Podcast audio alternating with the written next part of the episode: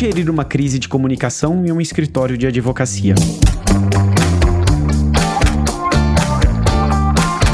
Eu sou Leandro Ramos e esse é o Juridicast, o seu podcast de marketing jurídico. No universo empresarial é comum vermos crises devastarem reputações e empresas. E neste mundo cada vez mais digital, o potencial dessas crises aumenta a cada dia. E como não poderia deixar de ser, esse risco também está presente para as bancas jurídicas. Para falar de gerenciamento de crises neste episódio, tenho o prazer de receber aqui a Priscila Souza, coordenadora de reputação, relações com a mídia e digital do Matos Filho Advogados. Olá Priscila, tudo bem? Seja muito bem-vinda ao Juridicast. Oi, Leandro, tudo bem? Obrigada pelo convite. Acho que é uma super oportunidade de falar desse assunto que é tão relevante para todas as organizações. Então, com certeza vai ser uma troca bem bacana. Com certeza. E, Priscila, para a gente começar com uma definição, o que é gerenciamento de crise dentro do contexto da comunicação? Bom, o gerenciamento de crise, ele nada mais é do que um conjunto de procedimentos, ações que devem ser adotadas diante de uma situação de crise. O que é uma situação de crise? É qualquer situação crítica crítica que possa impactar na reputação da sua marca. Então, o objetivo no final do dia do gerenciamento de crise é minimizar os impactos negativos, identificar as oportunidades de melhoria de imagem, reputação, sempre considerando o cenário que está sendo enfrentado, ou seja, o cenário da crise que você se propõe a gerir. E por que, é importante montar um plano de gerenciamento de crise nesse contexto que você falou? Isso é bem importante mesmo. É aquela história, né, Leandro? Prevenir é melhor do que remediar. Com certeza. Então, esse é o cerne de qualquer trabalho de gerenciamento de crise. Nenhuma empresa está ilesa de passar por uma crise. Isso vale também para os escritórios de advocacia. Então, você ter um planejamento é fundamental para você saber como agir nesses casos. E o gerenciamento de crise é a única saída para tentar mitigar os danos reputacionais que, quando quando mal conduzidos, podem ser irreversíveis. A gente vê muitas marcas que conduzem mal, às vezes, algumas crises que passam e isso se reflete depois até muitas vezes em prejuízos financeiros. Então é fundamental você ter um planejamento para você saber como agir. Além de mitigar os impactos de imagem, esse planejamento de crise,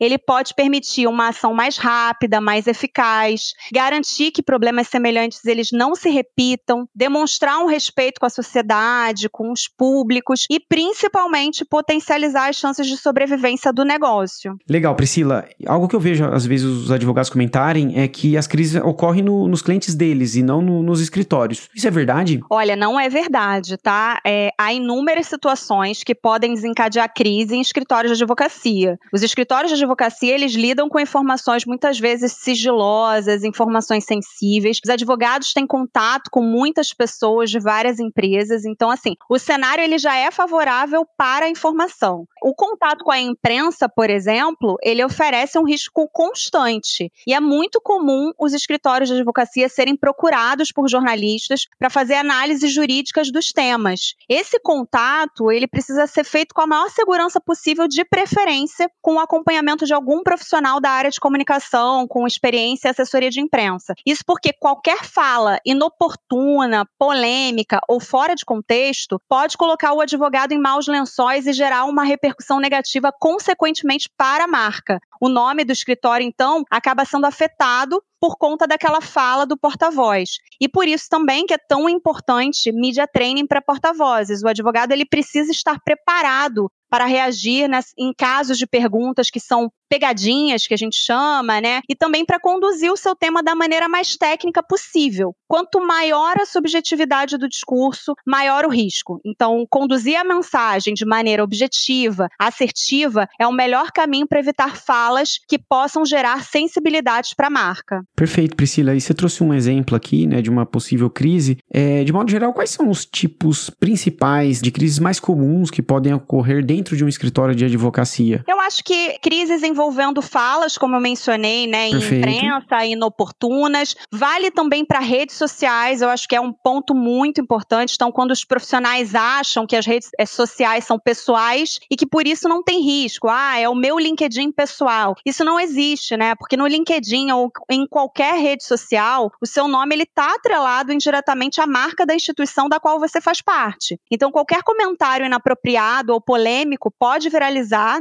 e hoje em dia isso é, na velocidade da luz e gerar impactos não só para o indivíduo, mas também para a organização. Então, o ideal, é claro, respeitando ali a liberdade de expressão, é que o discurso nas redes sociais ele seja alinhado aos valores da empresa da qual você faz parte. Outro ponto também, além desses dois que eu citei são as iniciativas internas. Iniciativas internas, quando mal conduzidas, elas podem ganhar publicidade a partir dos próprios profissionais da organização. Então, crises internas podem sim se tornar crises externas. É um ponto de atenção também para qualquer escritório. E Priscila, dentro do processo de gestão de crise é comum ouvir uh, um termo, né, que é o comitê de crise. Afinal, o que, que significa essa terminologia? Sim, isso é muito comum, Leandro. O comitê de crise é um grupo responsável responsável por tomar as decisões, direcionar os posicionamentos, sejam eles internos ou públicos, em um momento de crise ter esse comitê faz parte do planejamento para a gestão de crise. E é essencial okay. para você conseguir centralizar, coordenar, direcionar as ações das organizações e focar na continuidade do negócio. Vale ressaltar o seguinte: nenhuma crise dá aviso, ela vem de surpresa. É o exemplo clássico agora que a gente está vivendo é o da Covid. Ninguém imaginava que isso pudesse acontecer e em questão de pouquíssimo tempo a gente teve efeitos muito drásticos na sociedade. É um momento que é fundamental você ter um planejamento para você saber como agir, ter um comitê, ter pessoas treinadas, isso tudo faz a diferença. Até porque, normalmente, quando surge uma crise, é muito comum surgir também junto um clima de desinformação, uma insegurança na organização, uma confusão entre as pessoas. E esses desalinhamentos, que são muito comuns, eles são também muito perigosos num cenário de crise, porque o cenário de crise exige uma resposta muito ágil e muito assertiva para que você tenha resultados efetivos. E Priscila, quem que deve participar desse comitê de crise? Olha, isso depende muito da estrutura da organização, mas normalmente é, um comitê de crise pode ser formado pelos principais tomadores de decisão de uma empresa, então podem ser CEOs, membros de comitê executivo, diretores. No caso dos escritórios de advocacia, por exemplo, só sócios diretores ou sócios de comitê executivo. Também é importante ter a liderança em comunicação, seja ela interna uma pessoa que é contratada dessa empresa para cuidar da comunicação, ou até mesmo uma agência terceirizada que seja especializada nisso. O mais importante é que nessa hora não dá para arriscar com amadorismo, não. Ter os profissionais de comunicação treinados e que sabem como conduzir esse tipo de caso faz toda a diferença para você ter um resultado que seja um resultado de preservação da imagem da marca. E Priscila, você mencionou que crise não avisa, né, que ela vai acontecer. Então, partindo desse princípio, uma vez que a crise já ocorreu, como gerenciá-la? Então, isso envolve vários passos, Leandro. É, tá. Primeiro de tudo, criar uma sala de crise. E aí entra o comitê de crise, né? Não só o comitê de crise, mas todas as pessoas envolvidas no fato em si. É importante que todos estejam alinhados nesse momento. E aí, alinhar as informações que estão disponíveis, inclusive se já algum tipo de repercussão pública em imprensa, em redes sociais, compreender o contexto da situação e aí conjuntamente pensar em soluções e estratégias para você seguir num próximo passo, que é você construir um posicionamento dessa marca. Esse posicionamento, ele precisa ser construído com agilidade, ser conciso e também ser efetivo. Muitas vezes o que acontece com as empresas é que ou elas demoram muito para fazer um posicionamento, e isso é péssimo, porque isso agrava a crise, ou então elas fazem um posicionamento muito extenso, muito contextualizado, e quando você traz informação demais, a chance de você agravar uma crise também é grande. Então, nesse momento, você tem que focar no que é essencial e também enviar um posicionamento assertivo. E além desses pontos que você trouxe aqui, é, o que mais que é possível fazer para essa crise não se agravar?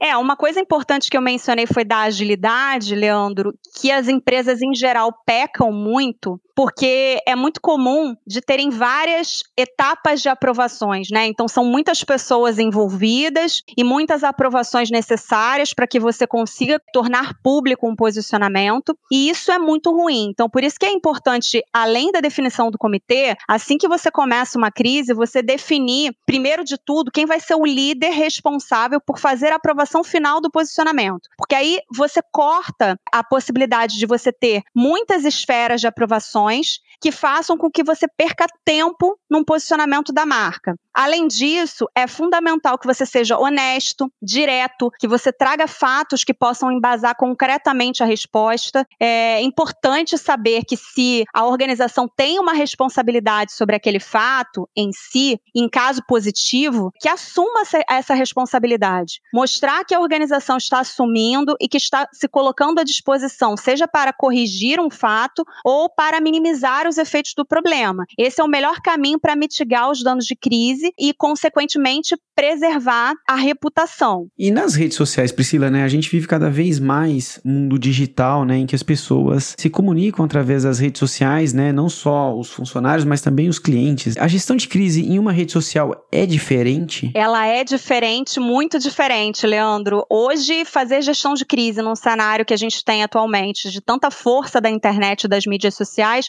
é sem dúvida um grande desafio, porque as mídias sociais se tornaram armas para os consumidores cobrarem serviços, demonstrarem indignação, não deixarem nenhum deslize das empresas passar em branco. Isso é super importante. Ganhou muita força porque a gente democratizou a informação e ao mesmo tempo deu voz para pessoas que antes tinham dificuldade de se posicionar publicamente. Isso faz com que as marcas fiquem mais vulneráveis a essas informações da internet. Muitas marcas já sofreram boicote, por exemplo, iniciado em redes sociais por conta de crises que foram geradas a partir de posturas inadequadas. Então é sim muito mais difícil gerir a crise no, no cenário atual de redes sociais, em razão dessa velocidade de propagação de informações e também da impossibilidade de controle dessas informações. A partir do momento que uma informação viraliza, você perde completamente o controle, é, a não ser fazer um bom monitoramento. Então, assim, é um outro tópico bem importante de gestão de crise, é fazer um monitoramento é, constante das redes sociais para entender o que está sendo dito sobre a sua marca para você também considerar isso no seu posicionamento. Lembrando que tem que ser um posicionamento ágil e assertivo, porque senão, com a velocidade das redes sociais, você perde o timing, isso agrava a crise, muitas vezes a crise pode ser irreversível. E nesse contexto, Priscila, como orientar funcionários né, que possuem perfis pessoais nas redes sociais a evitarem produzir conteúdos eventualmente polêmicos e que podem eh, gerar uma crise para o escritório? Olha, essa orientação é fundamental, principalmente o trabalho dos times de comunicação, porque muitas vezes o advogado ele não tem tanto feeling para o risco que está envolvido em sua atuação numa rede social. Foi como eu disse no início da nossa conversa, que muitas vezes a pessoa pensa assim, poxa, mas é o meu LinkedIn pessoal. Sim. Então eu posso escrever o que eu quero e dar a minha opinião sobre qualquer coisa, e se eu ficar bravo ou irritado com alguma coisa, eu também posso fazer um comentário irritado. Enfim, isso é um risco muito grande, porque você está ali necessariamente atrelado, ainda que indiretamente diretamente a sua marca. Então, quando uma pessoa fala, essa fala ela pode respingar sim na reputação de uma organização. Essa pessoa ela é um porta-voz onde ela vai hoje em dia com o cenário de internet. Então,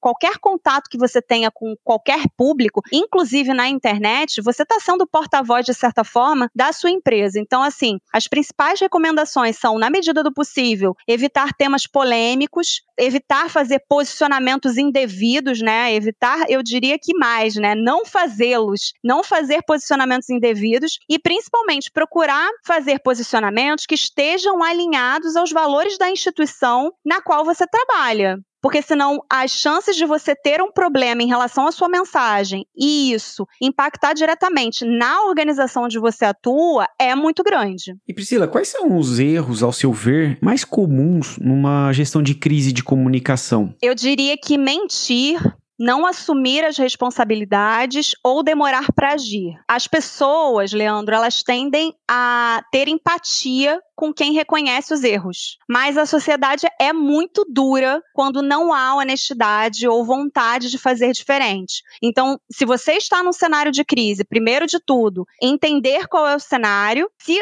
a empresa ou a organização tem alguma relação com o fato em si, tem alguma responsabilidade, o melhor caminho é assumir o seu erro e assumir essa responsabilidade. Mentir ou fugir das suas responsabilidades pode gerar uma crise ainda maior porque as pessoas não toleram mais isso. Então, a melhor atitude é assumir ali o seu erro e tentar demonstrar como você vai fazer, no caso você é a empresa, né? O que será feito para ou corrigir o erro ou mitigar aquele dano do fato em si. Esse é o melhor caminho. As pessoas tendem a aceitar muito melhor e muitas vezes você consegue até mesmo não só reverter a crise, mas encontrar uma oportunidade nessa crise. Priscila, é, te ouvindo aqui falar, né, estou pensando, crise não é algo positivo, né? Nesse sentido, existem exemplos no mercado de gestão de crise que foram bem sucedidas? Exatamente, Leandro. Nunca é um assunto positivo, mas existem sim muitos casos no mercado de empresas e organizações que passaram por crises,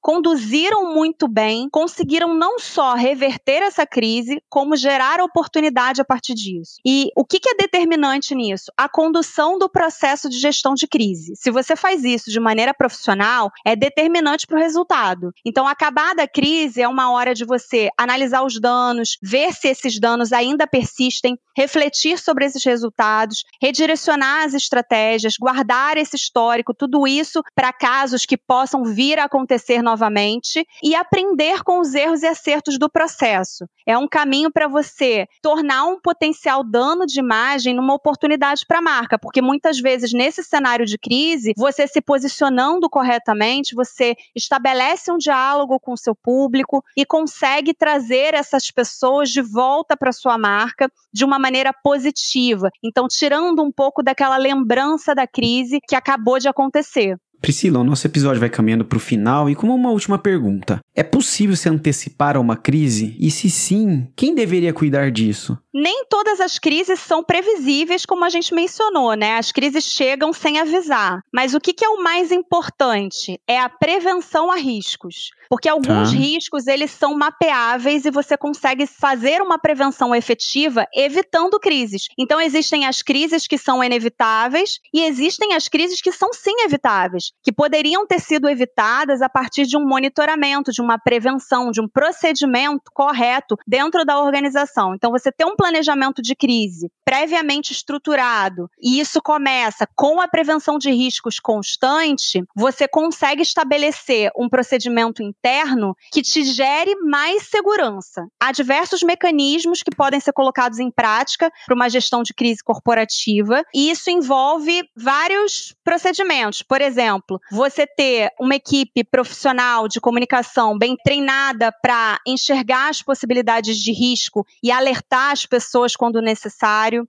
você ter um manual de crise para que as pessoas saibam como agir em cada situação, você ter procedimentos definidos, você treinar todos os profissionais, tudo isso contribui para você ter um cenário de mais segurança e, consequentemente, você conseguir evitar algumas crises. E outras, porém, vão ser inevitáveis, mas se você está bem estruturado, com um planejamento consistente, certamente vai conseguir sair dessa crise melhor do que entrou. Muito bom, Priscila. É, gostaria de agradecer sua participação participação aqui no Juridicast e pelo excelente bate-papo. E espero que você possa gravar mais episódios aqui com a gente. Ah, obrigada a você, Leandro, pela oportunidade. Esse assunto realmente é apaixonante. Conte comigo para outras oportunidades. Obrigado. Gostou desse podcast? Então compartilhe o episódio nas redes sociais e acompanhe o Juridicast, produzido pela agência Javali, especialista em marketing jurídico. Um grande abraço e até a próxima quarta-feira, às 7 da manhã.